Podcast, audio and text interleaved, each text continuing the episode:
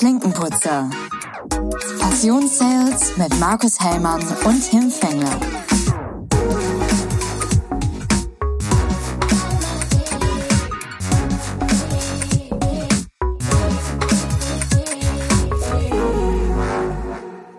Wir können ja heilfroh sein, dass unsere Zuhörer und Zuhörerinnen nicht an unserem Vorgespräch teilnehmen konnten.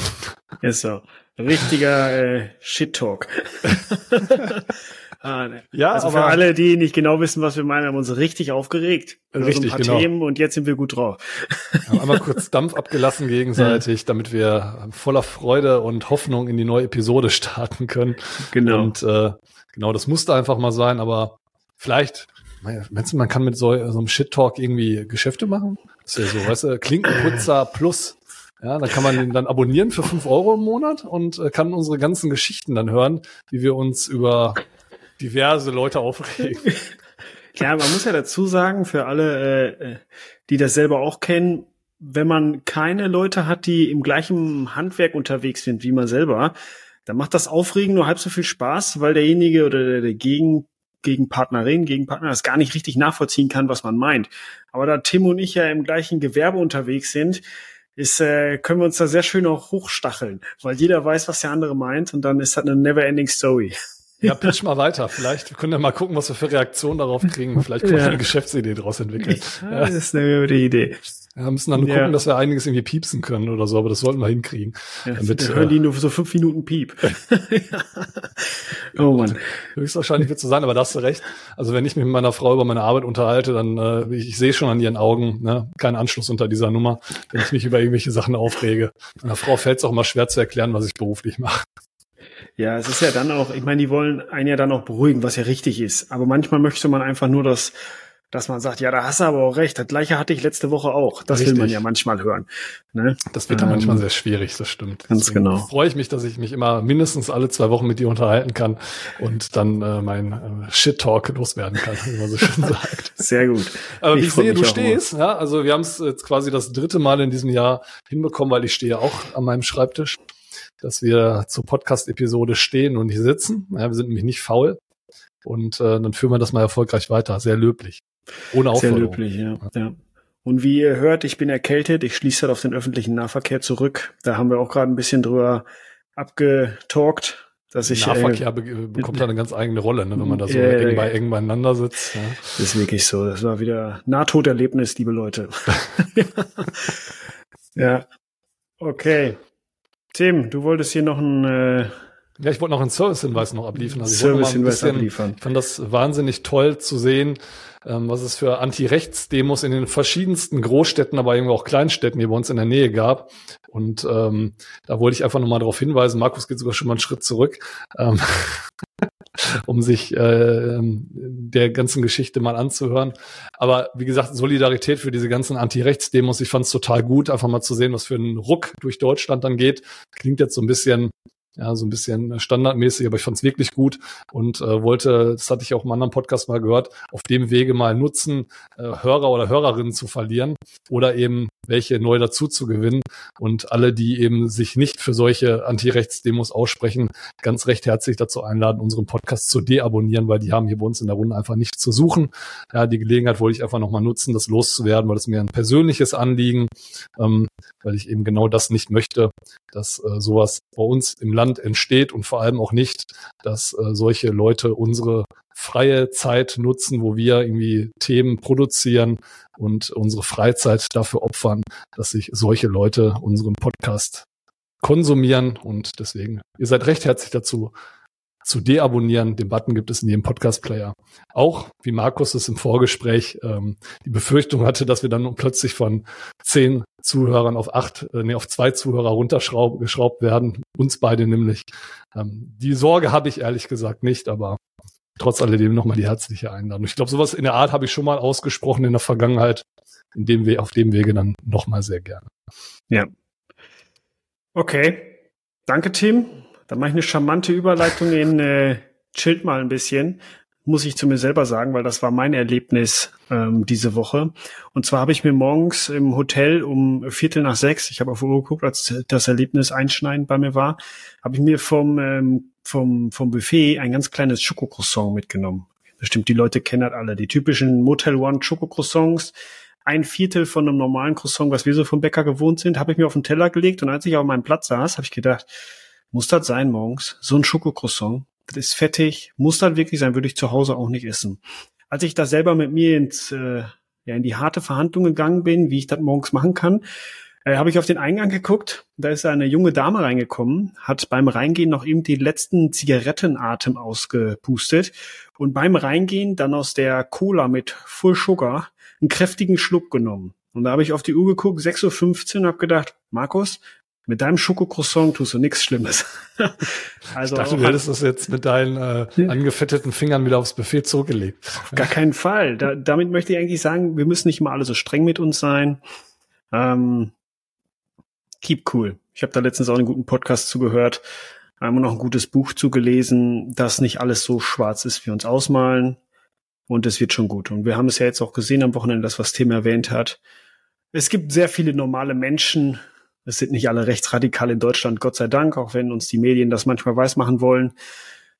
Keep cool, das wird ja, schon. Also ich muss wirklich sagen, dass, ähm, dass mich das echt beruhigt hat, das zu sehen.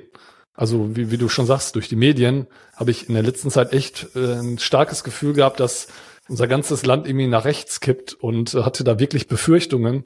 Und das hat mich jetzt mal wieder so ein bisschen positiv gestimmt. Das soll natürlich jetzt kein Ausruhen dann auch für alle irgendwie sein bei uns im Land, sich darauf auszuruhen und zu denken, ah ja, viel auf der Straße gewesen, kann uns ja nichts passieren. Ja, also das kann immer noch passieren, trotz alledem. Ähm, ich bin da ein bisschen beruhigter und habe dann wieder ein sehr viel Positives in unserem Land wiedergefunden. Ja, weil man konnte sehr ja gut. mittlerweile echt den Eindruck haben, ähm, wie kann man als schnellstes hier auswandern und irgendwo anders hingehen. Ja, ob Schweden, Dänemark oder so, sonstige Länder vielleicht noch irgendwo Plätzchen frei hätten. Ähm, aber ich glaube, ganz so schlimm ist es dann doch nicht und das fand ich sehr positiv. Aber ja. wie, wie, du jetzt schon gesagt hast, man muss auch einfach mal gönnen können. Ne? Also die Thematik mit dem Croissant, ja, gönn dir auch mal selber was. Solange es keine dauerhafte Lösung ist und du dich 24-7 von Schokocroissants ernähr, ernährst, obwohl den, den Hang dazu hättest du, würde ich behaupten. Ja, ja. Leider schon. Leider schon. Ja, ein Arbeitskollege hat gestern noch ganz schön zu mir gesagt, ähm, Markus, I decided to be happy. Und ich finde, ja. das passt ganz gut, ne? Ähm, das stimmt. Wir geben uns alle immer Mühe, ich habe das Gefühl, wenn man noch so jung ist, dann äh, steht man sich da häufig selbst im Weg. Ähm, ja, also wir entscheiden uns alle mal, wir sind gut drauf und gehen aber rein ins Thema, weil wir heute auf unsere menschlichen Unzulänglichkeiten zu sprechen kommen. Und zwar ist das Hauptthema, das war jetzt ein charmanter Übergang von ja, mir, ne? Doch. Erst noch motivierend, die Sandwich-Methode und jetzt gibt es erstmal einen auf den Denkel. Auf den Deckel, was ist los mit uns? Auf den ähm, Denkel ist auch gut, ja. Auf den Denkel ist gut, ja. Also, heutiges Thema ist fehlerhafte Risikoeinschätzung. Und ich habe mal eine Frage für dich mitgebracht, lieber mhm. Tim. Und zwar, stell dir ein würfelförmiges Becken mit einer Kantenlänge von einem Kilometer vor. Also ein Kilometer, ein Kilometer, ein Kilometer. Textaufgabe Mathe. Ey. Ja, das, das Becken ist randvoll mit Wasser gefüllt. Im Boden befindet sich ein Loch, aus dem pro Sekunde 100 Liter auslaufen. Wie lange dauert es, bis das Becken leer ist? Einfach nur schätzen. Was, was du schätzt. Sag was. Boah. Jetzt einfach raus. Ich glaube, ja, Wahnsinn, ich würde jetzt aus dem Bauch sagen, wahnsinnig lange, ähm, weil jeder wahrscheinlich sofort denken würde, relativ kurz. Ich würde aber sagen, wahnsinnig lange, keine Ahnung, zehn Jahre, sage ich. Ja, ist richtig. 300 Jahre. Ja, knapp. Ja. ja. Ich ähm, hätte jetzt rechnen müssen, ja, 1000, 1000 mal 1000, ja. eine Milliarde Kubikmeter sind da drin, 100 Liter pro Sekunde, das ist dann so 0,001 ähm, Kubikmeter pro Sekunde. Und dann kannst du es aber, hochrechnen, ja. Genau, aber, aber schätzen ist, ja schwierig. Bei so großen Zahlen und äh, so abstrakt zu denken, ist es, glaube ich, extrem schwierig zu schätzen. Ja, gebe ich dir recht. Ja, es fällt uns, das ist genau der Grund. Also uns Menschen fällt es aufgrund unserer Intuition schwer, ähm, sowas wissenschaftlich direkt anzugehen, so dass wir meistens bei solchen Sachen intuitiv daneben liegen, was ja in Ordnung ist, weil wir uns das gar nicht so gut vorstellen können. Ähm, und da geht's heute auch genau drum, denn genau das Gleiche ist, wenn wir Risiken einschätzen wollen. Wir können Risiken, meistens schätzen wir Risiken intuitiv ein. Zum Beispiel, ich habe mal noch so ein paar Punkte mitgenommen. Ähm, wir haben Angst vor Terroranschläge, aber nicht vor Cholesterin. Aber die Wahrscheinlichkeit, dass wir Probleme mit Cholesterin kriegen, ist wesentlich höher als mit Terroranschlägen. Ähm, wir verfallen in Panik bei Glyphosat, trinken aber gleichzeitig Alkohol und fahren Motorrad. Auch da, an Glyphosat zu sterben oder zu erkranken ist wesentlich unwahrscheinlicher als mit einem Motorradunfall oder durch Alkoholkonsum. Nur 18 Prozent der Deutschen tragen einen Fahrradhelm, aber 91 Prozent nutzen eine Schutzhülle für ihr Handy. Wir machen uns also mehr Sorgen um unser Handy als um unser Gehirn. Ich äh, gehöre dann zu den 9 Prozent, die keine Schutzhülle nutzen. Genau, und kein Fahrradhelm. Das macht die Sache nicht besser, Tim. Korrekt. Das erklärt ja. dein Geldbeutel. Nein, aber ne? Dass also leer ist, oder? Ja, genau. Also das bedeutet, trotz aller Reflexion und Logik ähm, sind wir irrationale Wesen und vor allem wenn Angst ins Spiel kommt, können wir das alles schlecht einschätzen. Und woran liegt das? Weil das, das ist ja meistens immer so, dass wir das kleinere Risiko als schlimmer einschätzen, so wie ich das jetzt, würde ich jetzt einfach mal behaupten, oder? Wenn man das jetzt rational mal betrachtet. Ja, genau. Rational ist das Richtige. Wenn wir das rational betrachten würden, würden wir meistens zu einem anderen Ergebnis kommen, als wenn wir es irrational betrachten. Mhm. Nur läuft das unserer menschlichen Einstellung zuwider. Also das ist so, man muss sich vorstellen, wenn man damals in der Höhle saß und es kam ein Säbelzahntiger um die Ecke, hatte man für Rationalität keine Zeit mehr, sondern man musste irrational sofort sagen, oh, Gefahr, Panik, aufstehen, wegrennen. So, da gab es mal nur kämpfen oder wegrennen. Und das ist in uns Menschen immer noch drin. Wir kriegen relativ schnell, obwohl heute kein Säbelzahntiger mehr um die Ecke kommt, Panik und können das Risiko nicht richtig einschätzen und reagieren dann irrational. Das kennen wir alle durch wir haben ne, mal eine Nacht drüber schlafen, das kennt ja jeder. Wir müssen mal eine Nacht drüber schlafen, bevor ich jetzt hier auf irgendeine E-Mail antworte. Oder bevor ich jetzt hier ähm, bevor ich jetzt hier dieses Thema oder die, ich nehme die negative, ich, ich nehme wahr, Tim, du bist schlecht drauf und haust mir einen Spruch entgegen. Rational würde ich sagen, okay, ich habe irgendwie sowieso das Gefühl, der Tim ist heute nicht so gut drauf. Der meint das in dem Moment nicht so, komm, ne, kein Öl ins Feuer, ich lasse es sein. Aber die irrational ist, ich fühle mich von dich angegriffen und werde sofort einen zurückgeben. Und das ist dieses, das ist in Kombination mit, mit diesem Risiko, also es steht zusammen, dieses rationale Denken, was wir machen sollten, und das irrationale Denken. Ich finde es ähm, spannend, dass es halt in der Regel immer das Rationale eigentlich die größere Gefahr ist und das Irrationale, wo wir eher hintendieren, dann eben das kleinere Übel. Also wenn man sich mal die Beispiele von dir anguckt, ne, Terroranschläge, ja, aber ähm, wir haben Angst vor Terroranschlägen, aber nicht vor Cholesterin. Ja, Cholesterin, ja, pff, hm, können wir irgendwie uns mehr mit identifizieren, ist näher dran. Ja, ja, da haben wir jetzt nicht so Angst vor, weil das eben ja, tagtäglich auf uns zukommt. Terroranschläge ist was Abstraktes. Ja, da können wir uns nicht mit in Verbindung bringen und da haben wir vielleicht eher Panik vor. Ist ja das gleiche wie, äh, wir fahren Auto tausende Kilometer und im Flugzeug haben wir vielleicht Flugangst, obwohl die Wahrscheinlichkeit von einem Flugzeugabsturz irgendwie, weiß ich nicht, um so und so viel tausendmal geringer ist, als dass ich mich mit dem Auto irgendwie in die nächste Leitplanke reinlege. Ist ja quasi ein ähnliches Beispiel. Ne? Ganz genau. Ein Beispiel ist auch, wir haben Angst vor Haiattacken, wenn wir im, im ähm, jetzt muss ich im Atlantik schwimmen gehen. Ähm, da bin ich raus. Ich, ich, nee, Amazonas klappt vielleicht auch. Ne? Die Wahrscheinlichkeit, dass wir von einem Hai attackiert werden, ist 1 zu 30 Millionen. Mhm. So, Ne, aber trotzdem haben wir Angst davor. Ja, kleines ähm, Beispiel, weil letzte Woche äh, bin ich nach Berlin geflogen und witzigerweise das erste, was innerhalb von den ersten fünf Minuten auf dem Sitzplatz zum, ähm, zur Sprache kam, war die äh, Tür, die in dem einen Airbus äh, während des Fluges rausgerissen wurde. Ja, ob denn ja. hier auch denen hier auch alle Schrauben nachgezogen worden sind. Und es ist keiner ja. umgekommen, ne? Also das ja. ist jetzt ein Erlebnis, aber das ist ja rein theoretisch. Keiner hat die Tür auf den Kopf gekriegt und keiner ist aus dem Flugzeug rausgefallen und auch das Flugzeug ist nie abgestürzt. Da kann man mal sehen, wie sicher das, das Gerät ich ist. Ich fand es aber auch spannend, dass ich glaube, ein Junge, der irgendwie direkt an der Tür saß, dem ist das komplette T-Shirt quasi durch, durch den Unterdruck ist ihm das komplette T-Shirt vom Körper gerissen worden und nach draußen gezogen worden. Also das, das ist auch spannend, was da für Kräfte wirken. Und deswegen kleiner Appell, schnallt euch dann doch lieber immer im Flugzeug an. Ja. Wenn dann plötzlich mal so eine Tür rausfliegt, seid ihr schneller draußen, als ihr gucken könnt. Ja, aber ohne Fallschirm. Ja, ähm, vielleicht da, wenn wir ganz kurz wissenschaftlich. Ähm, wir kennen den Nobelpreisträger Daniel Kahnemann. Die meisten kennen das Buch von ihm, Schnelles Denken, Langsames Denken. Oder Langsames Denken, Schnelles Denken, wie herum. Okay, ist auch ein Bestseller. Haben wir gerade noch von gesprochen. Ähm, der beschäftigt sich ja seit Jahrzehnten mit diesem menschlichen Dilemma. Ähm, der, er spricht da an der Stelle nicht von Irrationalität, sondern von intuitivem Denken und rationalem Denken. Ähm, er sagt, das Problem dabei ist, unsere intuitiven oder das intuitive Denken zieht extrem schnell Schlussfolgerungen, lange bevor das rationale Denken so richtig in Fahrt kommt. Das heißt, der fährt so langsam hoch, der rationale Motor. In dem Moment hat er das, ähm, ja, das ähm, intuitive Denken schon lange irgendeine Schlussfolgerung gezogen. Was ja auch mit einem Säbelzahntiger durchaus Sinn macht an der Stelle. Aber bei uns heutzutage ist 90, 99 Prozent der Fälle, vielleicht sogar, wenn wir jetzt nicht gerade Feuerwehrleute sind, obwohl die wahrscheinlich auch rational erdenken sollen, ähm, ist es besser. Zum Beispiel gibt es auch eine gute Geschichte, wie, ich weiß jetzt gerade nicht mehr, da gibt es auch einen Film zu, der Pilot, der im Hudson River gelandet ist mit seinem mhm. Flugzeug, weil ihm ja ein Vogel in den, ins Triebwerk geflogen ist. Der ist ja dann vor Gericht gestellt worden, weil die, die, die Theoretiker rausbekommen haben, dass es noch, dass er es noch bis zum Flughafen geschafft hätte mit dem Flugzeug. Und ähm, darauf hingehend hat der Pilot dann gesagt, okay, ähm, dann geht in eure Formel nochmal rein und berechnet mit das Intui, also das rationale Denken eines Menschen. Und die haben mal gesagt, das ist vielleicht so, ich habe jetzt keine Zeit, ich glaube, das waren fünf Sekunden oder so, wo er sagte, wo ich nachdenken musste, was ein Computer nicht muss an der Stelle. Und dann haben die diese fünf Sekunden eingegeben und tatsächlich die fünf Sekunden waren ausschlaggebend, dass es nicht mehr, dass er es nicht mal geschafft hat. Also seine mhm. Lösung war die bessere, im River zu landen. Und das erklärt das auch ganz gut, dass irrational ist sofort. Kommt der Säbelzahntiger um die Ecke, machen wir sofort etwas.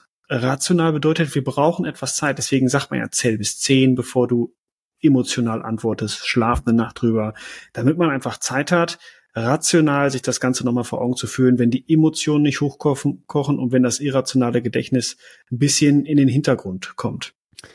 Schließt aber auch so ein bisschen an unsere einer unserer Episoden, das war, glaube ich, die, ähm, die Macht der nonverbalen Kommunikation.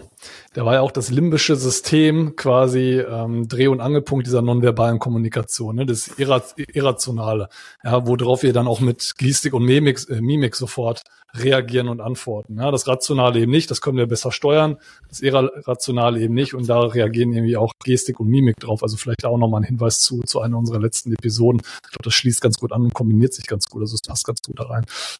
Ja. Was ich an der Stelle auch noch ganz interessant fand, ist das Restrisiko-Paradox. Ähm, und zwar, als Ende der 1970er Jahre die Anti-Atomkraftbewegung aufkam, versuchten die Fachleute, ähm, die an rationale wissenschaftliche Argumente gewöhnt waren, eine verunsicherte Bevölkerung mit der Aufklärung über Risiken zu begegnen. Um verständlich zu machen, dass bestimmte Risiken extrem gering sind, verwendeten sie den Begriff, Begriff Restrisiko. Das hatte zur Folge, dass der Mensch schon nach wenigen Jahren Restrisiko für wesentlich schlimmer hielt als für Risiko. Also das Wort Restrisiko löst bei Menschen mehr Angst aus oder mehr Falscheinschätzung als das eigentliche Wort Risiko. Und da kommen wir auch schon dann sozusagen zu einem der Punkte, und zwar, wir müssen uns halt daran gewöhnen, dass es, dass es kein Nullrisiko gibt. Und das wollen wir Menschen, vor allem wir Deutschen wollen das natürlich. Es muss immer ein Nullrisiko haben. Alles muss ganz sicher sein. Ich habe da noch ein witziges Beispiel gefunden. Das ähm, autonomes Fahren, ne? Ja, genau. Da, das war auch bei diesem, bei, bei der Recherche, ähm, Ach, was wurde mir da für ein Beispiel noch vorgebracht? Genau, autonomes Fahren. Dass es bisher nicht so weit fortgeschritten ist, dass es erlaubt ist in Deutschland, dass wir autonom fahren können, hat ja mit unserer Ethikkommission zu tun. Und unsere Ethikkommission sagt in dem Moment halt, dass ähm, also die meisten Unfälle passieren aufgrund von Sekundenschlaf, Alkohol und Ablenkung am, im, im Fahrzeug. All diese Fehler, das sind 80 Prozent aller Unfälle in Deutschland, würden einem Computer nicht passieren. Mhm. Aber es kann immer die, die, der Moment entstehen, wo der Computer entscheiden muss, ich fahre die Omi um oder ich fahre den Dreijährigen um. Ein Computer würde aufgrund des Algorithmus sagen, okay, ich fahre die Omi um. Das ist aber ethisch, menschlich nicht vertretbar. Und deswegen scheitert es, obwohl, wenn man alles in Summe sieht, also eine rationale Betrachtung vornehmen würde, würde autonomes Fahren in Deutschland schon wahrscheinlich erlaubt sein, weil das Risiko der Unfälle sinken wird. Mhm. Aber es wäre halt nicht mehr aus der Ethikkommission ethisch vertretbar, dass ein Computer entscheidet über Leben und Tod. Ja, ich sage immer so schön, man kann es hinterher keiner in die Schuhe schieben. Ja, Ganz das, genau. Das wird ja in Deutschland sehr, sehr gerne dann immer. Man muss ja immer dann irgendwie einen, einen Opfer haben, dem man das dann zuordnen kann. Ja. Jetzt könnte man natürlich sagen, okay, rational sind vor allem die schlauen Menschen, irrational sind dumme Menschen.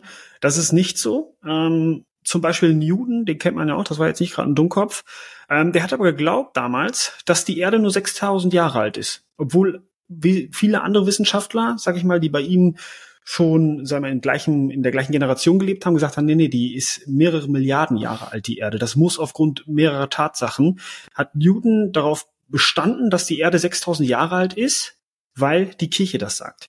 So, und das, ne, immer der Kreis, mit dem wir uns umgeben, die Leute, mit denen man sich umgibt, dieses Wissen bleibt im Kopf. Das ist eigentlich, hat auch schon wieder was mit dem Anfangsplädoyer zu tun, was du gegeben hast. Ähm, wir schätzen einfach Sachen subjektiv auch falsch ein, wenn wir da nicht rational dran gehen. Und sobald Irrationalität ins Spiel kommt oder intuitives Denken, hat natürlich viel mit unseren Emotionen, mit unserer Umgebung, mit unseren Erfahrungen zu tun. Was ja damals, nochmal, das ist ja nicht verkehrt, dass wir sowas machen, in einer wirklichen Risikosituation ist es ja gar nicht schlecht zu wissen, okay, mhm. wenn ich jetzt beispielsweise irgendwo runterfalle, dass man automatisch weiß, okay, ich muss mich auf die rechte Seite schmeißen, intuitiv, damit mir nichts passiert oder ich muss meinen Kopf schützen. Das, wenn man da rational drüber nachdenken würde, würde es nichts werden. Deswegen nochmal, wir müssen uns halt angewöhnen, rationaler zu werden. So, und jetzt stellt sich natürlich die Frage an die Community, warum reden wir da heute drüber in einem Vertriebspodcast? Aber ja? müssen, müssen wir, müssen wir dahin arbeiten, dass wir rationaler werden oder? Ja, ja. In meinen Augen schon. Ja. Warum, warum sollte man intuitives Denken bei, bei wichtigen Entscheidungen beibehalten? Es bleibt immer, also das ist es ja. Es gibt kein Nullrisiko. Ja. Es gibt rationale Betrachtungen und dann gibt es nachher vielleicht eine Variante A und B, wo man auch, wenn man sich Biografien von erfolgreichen Menschen durchliest, dass das berühmte Bauchgefühl immer eine Rolle mitspielt. Aber mhm. das ist dieses Nullrisiko. Das, dieses Bauchgefühl, von dem man redet, hat aber auch häufig dann mit Erfahrungen ja, zu genau, tun genau. und auch mhm. wieder mit den Menschen, mit denen ich mich umgebe, mit meinen Denkweisen. So, dass aber, dass man jetzt rauskommt und einfach eine, eine, eine intuitive Entscheidung trifft, hat meistens, ist meistens nicht so gut, als wenn man mal einmal rational drüber nachdenkt. Und da kommen wir wieder rein ins Vertriebsthema. Wenn wir zum Beispiel in Verhandlungen sind mit dem Kunden, da kennen wir das alle, dass der Kunde sagt, ähm, dann kaufe ich es kauf ich's nicht bei dir. Ich nehme einen anderen Lieferanten. So, und bevor wir in so eine Verhandlung gehen, und wir werden dann natürlich total nervös in solchen Verhandlungen, weil wir wollen ja mit einem Erfolg nach Hause kommen, wir müssen alle unsere Familie ernähren oder uns selber, nur uns, dann hat man immer Angst und dann lässt man, sage ich mal, beispielsweise den Preis nach. Aber wenn man sich gut vorbereitet, und da sind wir bei dem Punkt, was wir schon jetzt seit ewigen Podcast-Folgen ähm, predigen, wenn wir das Risiko mit reinnehmen in die Vorbereitung und sagen, okay, jetzt kennen wir den Kunden wirklich so gut. Was sind die wichtigen Punkte für, für den Kunden? Ist es die Lieferzeit? Ist es, keine Ahnung, X, Y, Z? Und wir können schon so ein bisschen ausschließen, wir haben ein gutes Gefühl dafür. Mit rationalen, mit rationalen Zahlen haben wir ein gutes Gefühl, dass es eher ins Positive ist. Dann können wir mit dem Risiko besser umgehen. Aber wenn wir blauäugig in eine Verhandlung gehen, ohne rational sich die Risiken anzuschauen, dann geht's nach hinten los für uns. Das ist ja auch immer, steh vom Tisch auf. Also, oder der Deal muss für beide Spaß machen. Da geht das, in diese Richtung geht das. Aber das hat halt wieder was damit zu tun, dass wir auf verschiedene Cases in einer Verhandlung oder im Vertrieb vorbereitet sind. Dass wenn die kommen, wir nicht intuitive Entscheidungen treffen und ähm, ja, da vielleicht etwas eingehen, was wir nachher bereuen.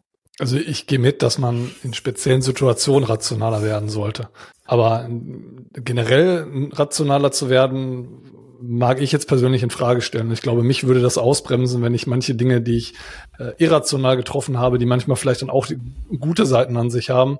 Man muss, glaube ich, gucken, in so Verhandlungssituationen oder so, die du jetzt gerade genannt hast, glaube ich, rationales Denken total wichtig, weil da kommt es nämlich genau auf diese Facts drauf an. Also, dass man das situativ entsprechend anwendet und da vielleicht rationaler wird, wo, wo man dann bei anderen Dingen, ja, also ich glaube, wenn man äh, im, im äh, kreativen Themen extrem viel rational denkt, wird es dann, glaube ich, auch irgendwann schwierig. Da muss man auch auch vielleicht manchmal irrationale Themen äh, treiben und auf irrationale Gefühle einfach hören.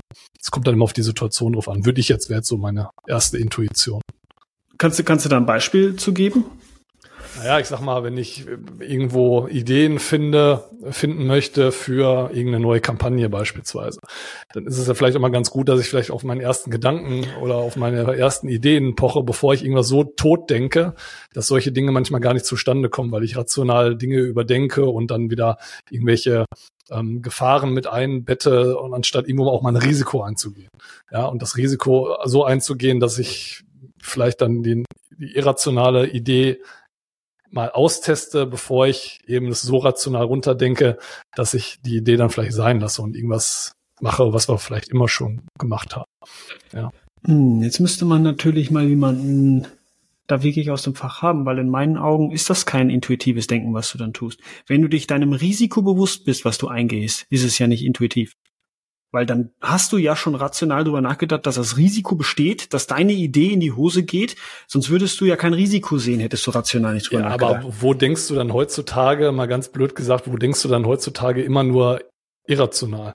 Das ist doch dann wirklich nur extrem selten, wenn, keine Ahnung, du über die Straße läufst und plötzlich kommt ein Auto und du springst irgendwie zur Seite. Nee, wir machen das einen großen Teil. In Kommunikation würde ich sagen, die Fehlkommunikation, die zwischen Menschen stattfindet, ist häufig irrational getrieben. Mhm. Weil, weil ich, ich gar nicht bereit bin, deine Argumente anzuhören. Da sind wir wieder eigentlich bei dem Thema Demos. Wir liegen ja alle gar nicht so weit auseinander politisch gesehen. Es ist halt, wir hören uns die Argumente der anderen Menschen nicht mehr richtig an, sondern es gibt nur Schwarz und Weiß. Und für mich ist es, wenn wir, wenn wir da rational an viele Themen drangehen, dann gibt es nicht Schwarz und Weiß. Dann, dann gibt es die Grauzonen und wenn wir uns auf rationaler Ebene nähern, dann ja, dann, dann tauscht man das besser aus. Es gibt noch ein schönes Beispiel dafür. Das war, war in dem Buch, was ich jetzt letzte Woche gelesen habe, was ich übrigens sehr empfehlen kann. Das heißt äh, Lichtblick statt Blackout. Da war ein Beispiel, dass das war Heineken, die Biersorte, die hat vor Jahren mal Werbespots gedreht und hatte dort ähm, immer Paare gewählt, die komplett bei einem Thema unterschiedlicher Meinung waren. Rechtsradikal, Linke, ne? also wirklich komplett. Die wussten aber nicht voneinander und die mussten zusammen eine Bar aufbauen. Macht bei Bier natürlich Sinn. Die mussten zusammen, also Hand in Hand, eine Bar aufbauen. Danach haben die sich beide an die Bar gesetzt, dann hat man denen ein Bier hingestellt und hat gesagt, so, übrigens, jetzt sollt ihr nochmal über dieses Thema diskutieren. Und was ihr nicht wusstet, linke Seite ist für das, rechte Seite ist für das. Und was ist dabei rausgekommen? Dass, dass die aufgrund dieser gemeinsamen Projekte sind die rational an das Thema reingegangen, weil die Emotionen einander waren nicht, die waren nicht direkt abgeneigt voneinander sodass sie sich ihre Argumente austauschen können. Und ich finde, da sind wir weit weg und das ist, jetzt gehen wir von dem Thema Risiko weiter weg, aber für mich hat genau das ist irrationales Denken, wenn man mit Emotionen zu wer an die Sachen rangeht, ohne mal kurz innezuhalten und nachzudenken, mal ja, bis zehn zählen. Ja, dann ist es aber eher versucht, die Emotionen rauszulassen, ne? Eher so ein bisschen die Emotionen wegzulassen. Ja, wir ja. können Emotionen ja nicht bei einer Risikobetrachtung. Ich meine, was passiert in unserem Körper, wenn ein Säbelzahntiger um die Ecke kommt? Da werden ja so viele Botenstoffe und Emotionen ausgeht, ja. dass wir überhaupt Adrenalin geht hoch, Puls geht hoch, damit wir auf komplette Abwehrhaltung gehen wenn wir einen Vortrag halten müssen, wenn wir nervös sind, da geht mhm. der Puls hoch, da das passiert das gleiche, als wenn ein Tiger um die Ecke kommen würde mit unserem Körper. Für den, für den Körper gibt es da keinen Unterschied. Und das ist natürlich ein Henne-Ei-Problem. Mein, mein Thema der Folge, also mein, mein Anliegen der Folge war, dass, dass wir mehr verstehen, dass es kein Nullrisiko gibt und dass man Risiko rational be betrachten sollte. Also weniger irrational, weniger intuitiv, sondern sich den Risiken bewusst sein, vor allem im Business. Es gibt immer ein Risiko. Und wenn man kein Risiko misst, es gibt ja auch den Spruch, no risk, no fun. Ja. Wer kein Risiko möchte, der hat manchmal dann auch kein, kein Fortkommen, kein Fortschritt, traut sich bei Projekten nicht wie ich. Aber wenn man, wenn man sich die Sachen offenlegt und man scheitert dann, dann ist das ja auch was anderes. Dann war man sich dem Risiko bewusst. Ich finde, das ist immer noch was anderes, wenn man mal selber überlegt hat, man trifft eine Entscheidung, man hat sich diese aber gründlich überlegt und dann geht es in die Hose, dann weiß man aber, okay, ich habe es mir sauber überlegt, da und da lag es jetzt dran, war halt das Risiko. Es ist ja. dann nun mal so. Ja, bin ich d'accord mit. Ähm, wichtig ist dann eben, sich dem bewusst zu sein und dann eben genau sich daran einfach nicht hindern zu lassen, auch mal ein Risiko einzugehen. Ne? Also sich bewusst zu sein, das Risiko zu haben, aber dann trotzdem das Risiko mal einzugehen, weil sonst sind wir nämlich wieder bei dem Thema, was ich gerade gesagt hatte, wir haben es ja schon immer so gemacht. Ja, und warum soll man was anderes machen, einen anderen Weg gehen, weil das wäre ja ein Risiko, was ich eingehen würde. Und das ist halt, ja. glaube ich, generell im Geschäftsleben extrem schwierig, wenn man Fortschritt sehen möchte. Ja, da, da gebe ich dir recht. Man sollte sich dem Risiko halt bewusst sein und das vorher einmal durchgeguckt mhm. haben. Also das, das war quasi mein Ansatz. Ne? Also nicht okay. so rational wegzudenken, dass du dann irgendwann ja die Entscheidung vielleicht nicht mehr triffst oder bei deiner Entscheidung so bleibst, die du bisher immer getroffen hast, sondern auch mal. Ja, und das war für mich persönlich jetzt, vielleicht hatte ich das auch ein bisschen falsch interpretiert, eher so das Thema mal irrational da auch ein paar Themen mit reinzubringen, in die Waagschale zu werfen, um einfach mal noch an neue Wege zu gehen. Aber grundsätzlich hast du recht. Ja, wenn ich mir dem bewusst bin, dann handle ich ja dann schon rational und nicht irrational. Ja. Also bin ich voll, voll bei. Nicht kaputt denken. Und das ist ja auch den Satz, den wir jetzt mehrmals gesagt haben. Es gibt kein Nullrisiko. So. Und wenn man sich dem bewusst ist, dann passt es. Sehr gut. Das war das heutige Thema zur Folge. Cool. Guter Abschluss dann auch. Ja, also es gibt kein Nullrisiko. Ich glaube, das ist ein guter Punkt, den man aus der Episode mit rausnehmen äh, kann. Ähm, zum Schluss wollte ich trotz alledem nochmal, wir haben letzte Woche am Wochenende, ne? Am Wochenende unsere erste Ausgabe unseres Newsletters veröffentlicht und äh, an unsere bisherigen Abonnenten versendet. Und wir beide sind da, glaube ich, sehr stolz drauf, dass wir jetzt neben unserem Podcast noch ein zweites Projekt haben und äh, wollen einfach nochmal auf dem Weg darauf hinweisen. Ihr könnt den Newsletter abonnieren. Ihr habt auch die Möglichkeit bei uns auf der Webseite äh, die erste Aufgabe auch Probe zu lesen. Die ist dort äh, online. Auch wenn ihr jetzt den ersten Newsletter verpasst haben solltet, um vielleicht auch mal reinzulesen und zu gucken, ist das was für mich, ist das nichts für mich und lohnt sich ein Abo für den Newsletter, wenn man ja heutzutage auch was Newsletter und E-Mail-Formate äh, angeht, relativ sorgsam damit umgeht, wo man seine E-Mail-Adresse hinterlässt und wo eben nicht. Und deswegen haben wir auch die Möglichkeit eben geschaffen, dass ihr auch die erste Ausgabe mal lesen könnt. Also unter www.klinkenputzer-podcast.de slash insights habt ihr die Möglichkeit, mal nachzuschauen, ähm, wie unser erster Newsletter war, was für Inhalte wir drin hatten, auch Inhalte, die wir unbedingt nicht hier im Podcast preisgeben. Also es lohnt sich, und äh, genau, wollte da nochmal darauf hinweisen. Also ich freue mich, bin auch sehr stolz drauf. Ähm, ich hoffe, dir geht's auch so, Markus. Ich fand es eigentlich ganz cool, dass wir jetzt noch einen weiteren Kanal haben, um unsere geistigen Ergüsse ins Netz zu schicken. Ja, für die, für die ganz Vorsichtigen vielleicht noch äh, ne, ne, die Seitenbemerkung, das ist kostenlos. Also der Newsletter ist kostenlos. Wir sprechen zwar von Abonnement, ähm, aber es kostet nichts. Ne? Also wer Probe lesen könnt ihr, bedeutet, was, was der Tim damit meinte, ist, ihr müsst uns nicht sofort eure E-Mail-Adresse offenbaren, wenn ihr euch nicht sicher seid. Deswegen könnt ihr Probe lesen. Ihr könnt aber auch jederzeit euren, unseren Newsletter wieder abbestellen. Das ist ein Klick und dann, ähm, ja, könntet ihr den abbestellen, aber wir könnten diesen Link auch rausnehmen aus der E-Mail, weil wenn ihr unseren Newsletter einmal gelesen habt, dann kriegen wir diverse Anfragen, warum wir die nicht wöchentlich machen. Richtig, genau so guter ja. Hinweis. Ich glaube, äh, äh, in meiner Erklärung kam es so rüber, als wäre es kostenpflichtig, aber selbstverständlich nicht. Das ist genauso wie unser Podcast ein äh, kostenfreies Angebot an euch, die vielleicht auch nicht unbedingt immer 30 bis 60 Minuten unserem Podcast lauschen, kriegen da nochmal die Essenz rausgeschrieben, dort auch mal klar offenbart, was so die, du sagst immer so schön, die Hacks und Tipps und Tricks sind aus unseren Episoden, nochmal rausgestellt, dass ihr das nochmal nach nachlesen könnt, auch nochmal einige Wochen später nachlesen könnt und auch äh, aus unserem Privatleben einige Themen, Filme, YouTube-Videos, Podcasts, Buchempfehlungen, die wir privat haben, die wir eben nicht hier im Podcast teilen, sondern über den Newsletter. Also wir würden uns sehr, sehr freuen. Ähm, den Link dazu findet ihr auch in den Show Notes von der Episode und sonst auch bei uns auf der Webseite, Instagram-Account etc. kommt ihr generell überall zu der Anmeldeseite unseres Newsletters. Und noch eine kurze Anmerkung, wie Marco schon sagt, in jedem Newsletter habt ihr ganz unten den Button abmelden. Also wenn ihr es nicht mehr konsumieren möchtet, könnt ihr noch jederzeit abmelden.